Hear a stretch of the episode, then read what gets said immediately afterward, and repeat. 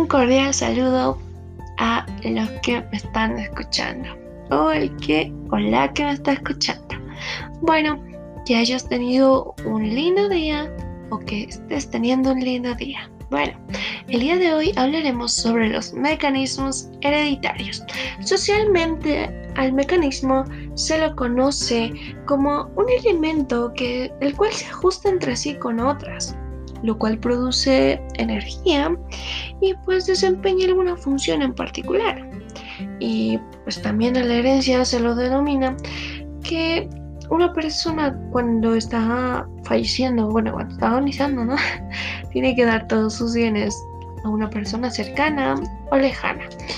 Pues bien, ahora hablando biológicamente, se lo conoce como una ciencia genética que va estudiando la herencia, que es heredado por nuestros padres biológicos, lógicamente, pero no en todos los casos se da esa herencia ya que puede ser adquirido también por nuestros abuelos o incluso antepasados, lo cual esto influye en nuestro desarrollo. Bien, cuando el óvulo se, une con el espermatozoide, pues es el inicio por el cual dotan características al embrión, como ser tono de piel, el color de los ojos, el cabello, la estatura, entre otras. Eh, entre otros aspectos físicos. Pero también en, en esto se debe dar la salud, la inteligencia y la personalidad que vaya formando a dicho embrión. Bueno, ahora, ¿qué determina el sexo? ¿Por qué, ¿Por qué yo decido ser mujer? ¿O por qué tú decides ser mujer o decides ser varón?